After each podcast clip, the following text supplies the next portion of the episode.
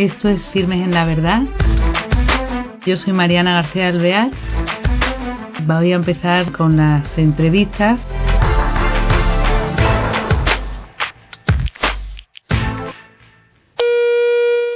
Hola queridos oyentes, bienvenidos a este nuevo programa de Firmes en la Verdad. Tenemos al otro lado del Hangout a don Alberto Garbín. Él es... Buenos días, don Alberto. Él es el vicerrector de la Iglesia de San Juan del Hospital de Valencia. Y quiero que nos explique qué es esto de vicerrector de una iglesia. Don Alberto, buenos días, ¿qué tal está? Buenos días, estoy muy bien, gracias a Dios. Bueno, y, también de estar aquí. Quería decirle también a los oyentes que el tema, sobre todo, es eh, la figura de don Javier Echevarría. Y, pero antes quiero introducir a, a don Alberto y que nos cuente eso. ¿Qué es esto de vicerrector de una iglesia, don Alberto? Pues mira, nuestra iglesia, como muchas otras, depende de una parroquia cercana y por eso el que la dirige es un rector y no un párroco. Ah, Estamos unidos al párroco y hay buenísimas relaciones, comemos juntos de vez en cuando y nos lo pasamos muy bien. Y es una iglesia medieval con muchísima historia, ah. porque cuando entraron las tropas de Jaime I el Conquistador en Valencia, pues en el año 1237 le acompañaban unos miembros de la Orden Hospitalaria de San Juan de Jerusalén, y entonces les concedió los terrenos donde después edificaron la actual iglesia de San Juan del Hospital. Hicieron una iglesita muy chiquitita, un hospital y un cementerio. Y empezó el culto. Y por cosas de la historia, en los años precedentes a la guerra civil, el culto se interrumpió, la iglesia fue quemada y se ha devuelto al culto hace ahora 50 años. Los cumplimos este año y fue confiada a sacerdotes de la prelatura del Opus Dei. Qué bien, qué interesante. ¿De acuerdo? Así que muy bien. Tenemos un aniversario. Os invito a todos, además, a venir a visitarla, porque es una iglesia preciosa, con muchísima historia. No, desde luego, por lo que, lo que ha contado. Padre, y don Álvaro, quería, y digo, don Alberto, quería yo preguntarle también, como ha nombrado eso, está concedida la prelatura del Opus Dei. ¿Qué es la prelatura?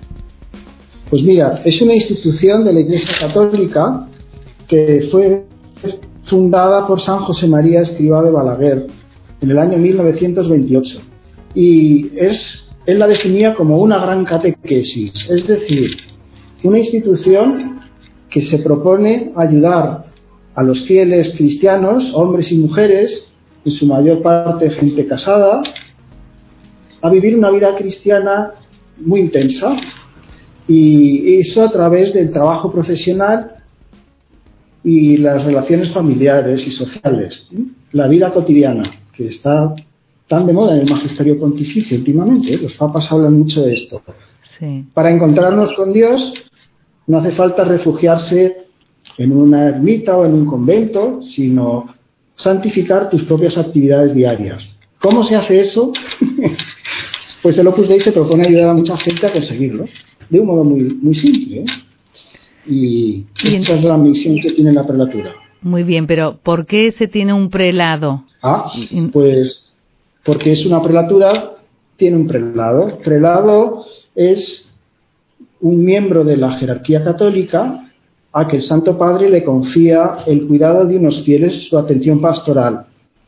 Tiene un clero, unos cuantos sacerdotes que le ayudan en esa misión y es de ámbito internacional, es decir, se trabaja en muchísimos países del mundo, por gracia de Dios. Y aparte de Opus Dei, ¿hay más prelados de otras eh, instituciones prelados Ha habido, sí, ha habido durante toda la historia prelados en la Iglesia, pero prelaturas hay solo una, prelaturas personales, ¿eh? como el Opus Dei.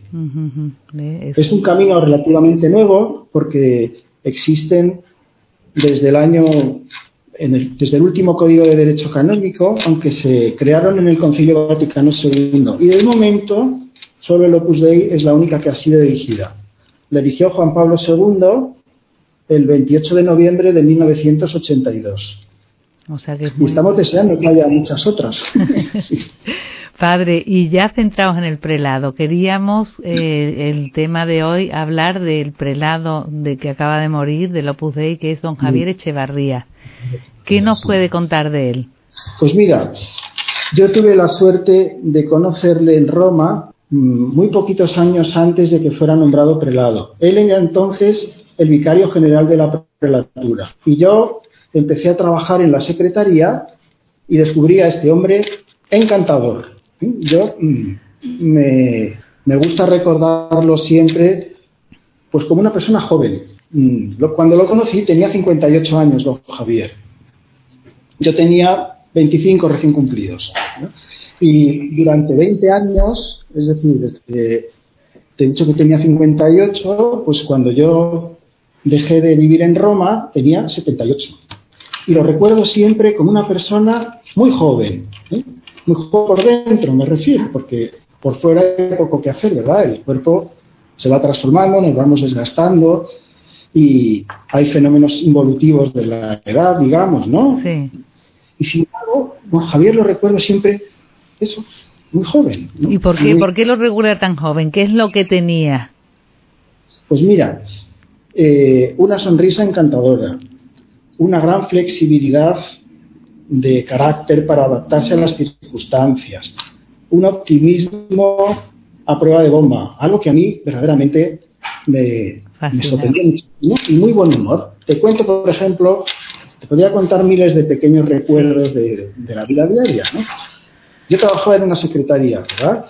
Y los que han ocupado puestos de secretarios saben que las secretarías son sitios de mucha efervescencia, muchas llamadas por teléfono, muchas peticiones de personas que se te dirigen para pedirte ayuda y que desean encontrarse con, en este caso, el prelado o el vicario general, etcétera, etcétera.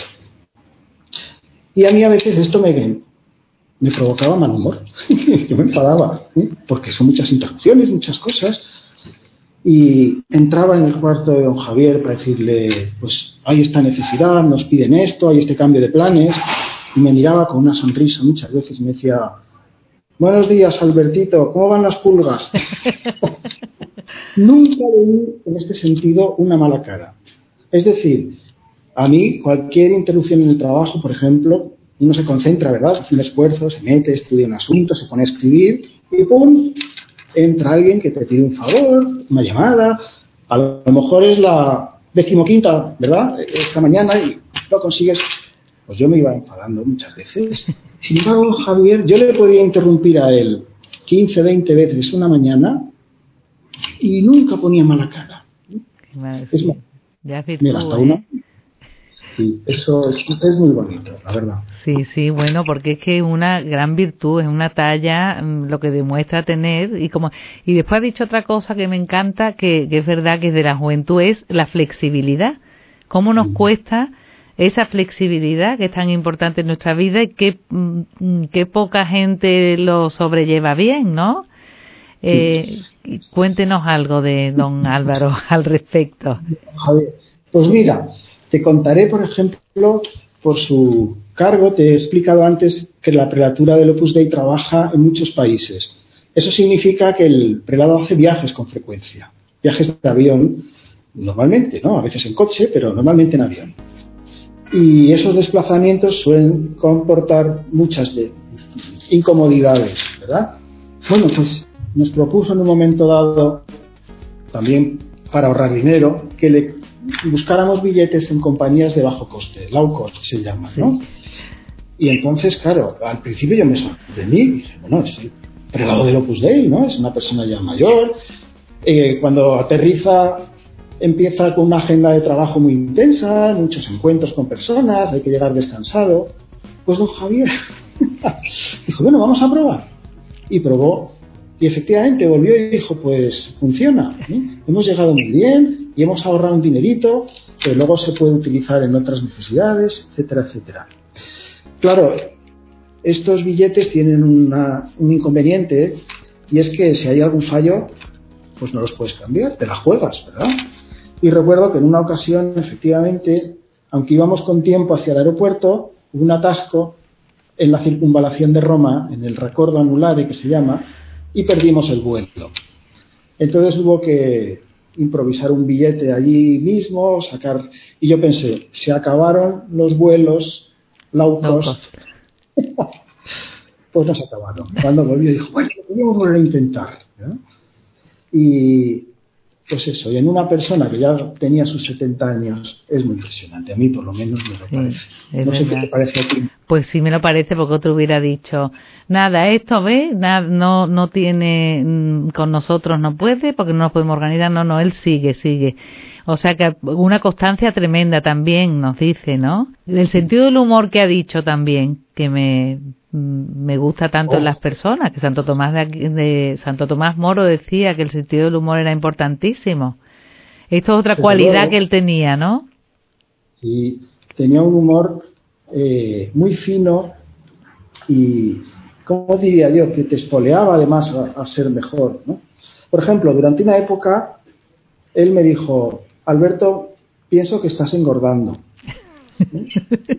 No le haría ninguna gracia, ¿no, don Alberto? ¿Qué hacemos? Pues hombre, las cosas y, siempre con, un sentido del humor muy delicado me invitaba, ¿no? Bueno, a ver, ¿cómo va el, el tema de los kilos?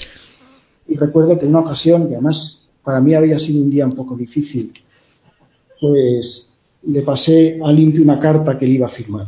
Y entro, un poquito serio, se la pongo encima de la mesa, el padre la, la un poquito y empieza a firmar. Y cuando le miro, veo que ha hinchado los mofletes. Se ha puesto así, como diciendo, ojo, ojo que veo que la cosa... Pero con un cariño que verdaderamente te daban ganas ese día de ayunar, vamos. ¿eh? o sea que no dejaba de decir las verdades, ¿eh? Sí, sí, claro. Es que además como un buen padre, pues era su misión hacerlo. A ver, ¿qué más nos cuenta? ¿Qué más nos cuenta? Me imagino que espiritualmente mm, tendría también una fuerza y una profundidad y un vivir, ¿no? Claro. Él se sentía, lo, lo dijo desde el primer momento en que le eligieron como prelado y le nombró el Papa, que era el sucesor de dos gigantes de la santidad.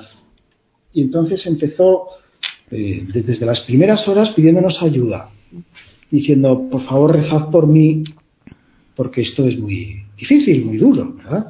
Era precioso comprobar las ganas que tenía de tratar a Dios y de estar unido a Él, pues en el ejercicio de su trabajo o en la Santa Misa, que para un sacerdote es el momento más importante del día y más bonito. Mira, recuerdo a este propósito, eh, a la vuelta de un viaje a Kazajistán, Es un viaje, como te puedes imaginar, bastantes horas de vuelo, cambio de horario. Eh, la ida y la vuelta fue en pocos días y acumuló varios retrasos de sueño. Total, que llegó a Roma hacia las 10 de la mañana.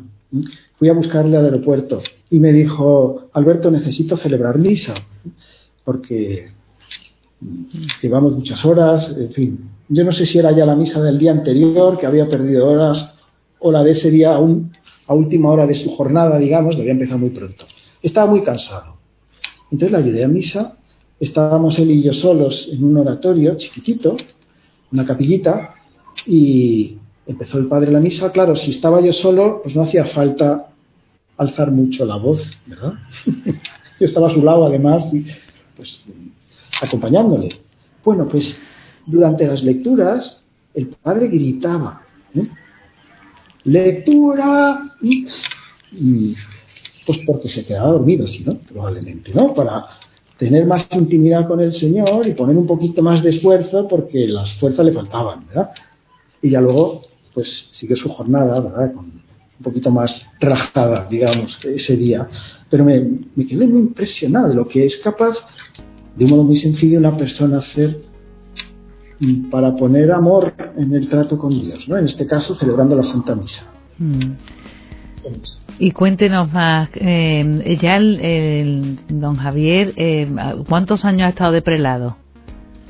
Pues mira, él fue nombrado el 21 de abril de 1994, ¿verdad? Y ha fallecido ahora en 2017, perdón, 2016.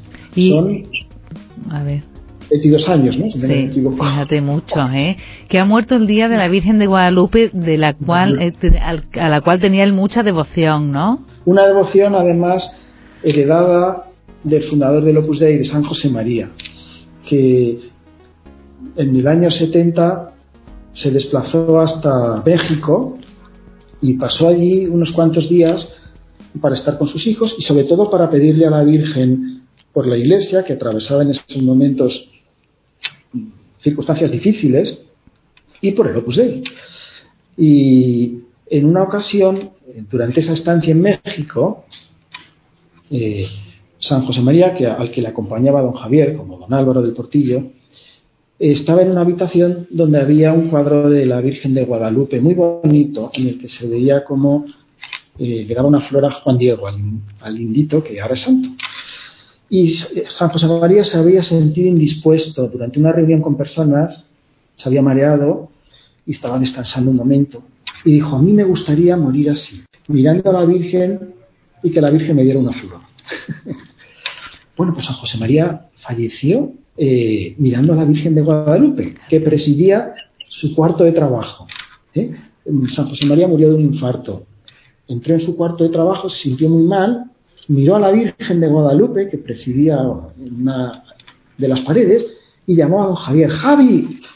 Javi me encuentro mal, pero ya no pude decir ni me encuentro mal y se desplomó al suelo. Claro, son cosas que se te quedan muy hondas en el alma. Pues precisamente el día de la Virgen de Guadalupe falleció don Javier y, como digo, en su cuarto de trabajo, que era, circusaba ante San José María, tenía la imagen de, la, de Guadalupe en la pared. ¿eh? ¿Y em, ¿qué, más cosas nos puede, nos puede decir de don Javier? Porque mm, e, es, muy querido, ¿no? ha sido muy entrañable para todo. Claro. Mira, hacía unos esfuerzos enormes por acompañar a las personas de cerca y en concreto mm, a los enfermos. Por los enfermos tenía, ¿cómo diría yo?, una debilidad especial. Un enfermo es una persona más frágil, lo que está pasando mal, está sufriendo, a veces no sabe si se va a curar. Y claro, en esos momentos son particularmente sensibles al cariño. Bueno, el padre hacía cualquier cosa por estar junto al enfermo unos segundos, yéndoles a visitar al hospital. ¿eh? Mm, también tengo aquí mis recuerdos personales a ver, cuéntenos, cuéntenos. Antes te decía que soy como un rabo de lagartija, ¿verdad? Que me paro quieto, soy nervioso. Pues por ese motivo me caí en mi habitación y me rompí un codo. Sacando una maleta del armario, de la parte de arriba, me subía una escalerita, pero me estaba lavando los dientes a la vez. Un poco recomendable. Bueno, sufrí tres operaciones. Uy, y una de ellas malísimo, sí. sí eh, la primera la hice con anestesia parcial y parecía que iba todo muy bien, pero se me volvió a abrir la fractura un poco después. Ya tuve una operación muy seria eh, con anestesia total. Bueno, cuando yo me desperté, lo que vieron mis ojos fue la cara del padre, de don Javier, que se había colado a la sala de reanimación del hospital. No sé cómo pude entrar hasta ahí. que ahí no se puede. Claro, claro. En principio uno no puede entrar ahí pues el padre lo consiguió. Para esto, yo no sé el tiempo que estaría esperando fuera, porque claro, no sabes exactamente cuándo va a acabar una operación. Pero ahí estaba, ¿no? Cuando yo me desperté. Qué cariño. Y como siempre con una sonrisa, me dijo, no intentes hablar porque no podrás. Efectivamente, yo tenía una gran náusea, pero me trató con muchísimo cariño, me dijo, estoy rezando por ti, he rezado por el cirujano también. claro, Para que bien y, ahora te, te, recuperabas despacito. Bueno, él, era así, era muy cariñoso y muy disponible para las personas que sufren. Claro, al prelado del Opus Dei le llegan noticias de todo el mundo, ¿no? A veces mm, de regiones como África, donde pues ha habido estas luchas étnicas terribles, con masacres, eh, para la vida de la gente corriente, también del Opus Dei, que estaban por allí, a veces es un sin vivir, ¿no? Porque es, hay un, pues, un, golpe de Estado, una situación de inseguridad, soldados por la calle armadas. bueno, procurar estar especialmente cercano a estas personas. Y, te contaré otra cosa. A ver. Pues mira, él en el bachillerato estudió francés, pero cuando tenía unos 70 años, para estar como más cercano y más disponible de las personas de origen anglosajón, de Opus Dei, amigos y, simpatizantes y cooperadores, decidió ponerse a aprender inglés. Yo no me lo creía, o sea, con 70 años. ¿Y aprendía? Porque dicen que, que ya se pierde memoria y todo, ¿no? Claro, hay que hacer un poquito más de esfuerzo. Y además, que él tenía un horario de trabajo muy exigente, ¿verdad? Hay muchas responsabilidades, de manera que no podía decir, bueno, durante una semana dejarme tranquilo que voy a estudiar inglés, ¿no? Claro. Tenía que ser sacando trocitos de tiempo de donde no lo hay, con mucho esfuerzo. Y nada, me dio mucha alegría porque en una ocasión me dijo, bueno, vamos a viajar a Kenia y me gustaría dar una plática, una meditación en inglés. ¿Eh? Ha preparado aquí un texto. Eh, dile por favor a Father John Walk, un sacerdote de Estados Unidos que vivía allí en Roma con nosotros, a ver si me lo puede traducir por favor y luego se lo leo en, inglés. Delante en inglés que me diga pues cómo se pronuncia, el acento. Bueno, esto son muchas horas, ¿eh? bueno, pues yo esa meditación yo no asistí porque era en Kenia y unos meses después viaje a Estados Unidos. Pues se repitió el proceso, ¿verdad? Pero esta vez tres o cuatro meditaciones. Y realmente es muy notable. Y ya, mm, pues luego he visto alguna tertulia filmada, algún encuentro de estos que tuvo con personas, y ya conseguía pues, entender lo que le dicen y hacer sus pinitos hablando, ¿verdad? Y así fue progresando. Con una constancia y una juventud, ¿verdad? qué constancia y qué juventud, es verdad, ¿eh? Qué tesón, qué mérito. Ay, pues eh, nos quedan cuatro minutos prácticamente. Si quiere decir algo especial para terminar estos, estos momentos con nosotros. Pues la verdad es que no sé qué decirte.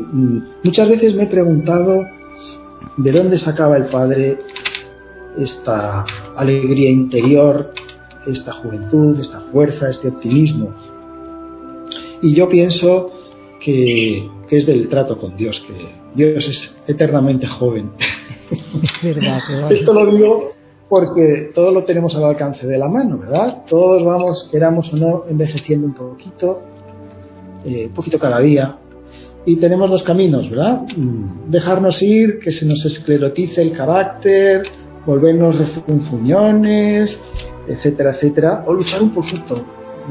Y para luchar hace falta energía, un poquito de, motivación, de gasolina, de, baterías, y esas baterías son nuestro Señor. Y, en concreto en la Eucaristía, Él nos espera ahí cada día. Con... Ojalá tuviéramos la pasión con la que yo le vi a don Javier celebrar la misa muchas veces, o acercarse a rezar un ratito delante del sagrario a mí me da la impresión de que será la fuente secreta de su juventud y sabiduría que está al alcance de todos. ¿no? te parece, Mariana? Me encanta, sí, totalmente de acuerdo. Y yo creo que con esto redondeamos perfectamente esta entrevista porque es lo más importante, lo que tenía don Álvaro y cuál era la clave del éxito, claro, esa fuente que es Dios. Pues muy bien, a seguir esos pasos de Eucaristía, de seguir contacto con Dios que nos aconseja don Alberto. Y, bueno, qué maravilla cuando podemos conocer eh, en nuestra vida a personas como don Javier, que, usted ha tenido esa suerte. ¿eh? tenido una suerte muy grande. Y qué bien nosotros poder haber contactado con usted para que nos haya contado esas cosas, que es importantísimo, porque es verdad que al cumplir años no se tiene uno por qué entristecer o por qué cambiar el humor o porque no, no, si seguimos viendo la fuente, esa fuente es de alegría también, ¿no? Tienes toda la razón. Muchísimas gracias, Mariana. Gracias a usted. Bueno. suerte estar en este programa. Gracias. gracias. Adiós. Pues nada, sin otra cosa que decir, hasta el próximo programa. Gracias, amigos.